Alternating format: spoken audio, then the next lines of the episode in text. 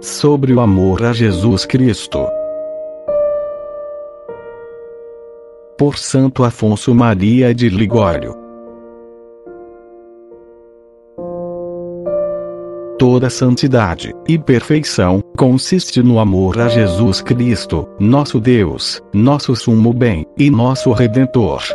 É a caridade que une e conserva todas as virtudes que tornam o homem perfeito. Será que Deus não é digno de todo o nosso amor? Ele nos amou desde toda a eternidade. Lembra-te, ó homem, assim nos fala ele, que fui eu, o primeiro a te amar. Tu ainda não estavas no mundo, o mundo nem mesmo existia, e eu já te amava. Desde que sou Deus, eu te amo.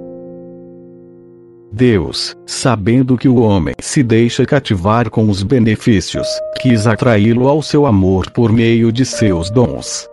Eis porque disse: Quero atrair os homens ao meu amor, com os mesmos laços com que eles se deixam prender, isto é, com os laços do amor.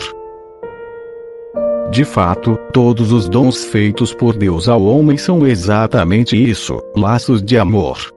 Deus concedeu ao homem uma alma feita à sua imagem, dotada de memória, inteligência e vontade.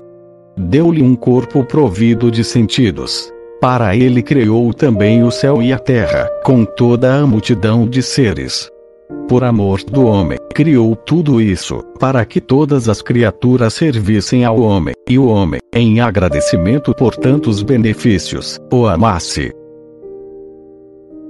Mas Deus não se contentou em dar-nos tão belas criaturas. Para conquistar todo o nosso amor, foi ao ponto de dar-se a si mesmo totalmente a nós. O Pai Eterno chegou ao extremo de nos dar seu único filho, vendo-nos a todos mortos pelo pecado, e privados de sua graça, o que o Pai fez? Movido pelo seu imenso amor, ou melhor, como diz o apóstolo, pelo seu excessivo amor, enviou seu amado Filho, para nos justificar e nos restituir a vida, que havíamos perdido pelo pecado. Ao dar-nos o Filho, a quem não poupou para nos poupar, deu-nos com ele todos os bens, a graça, a caridade e o paraíso.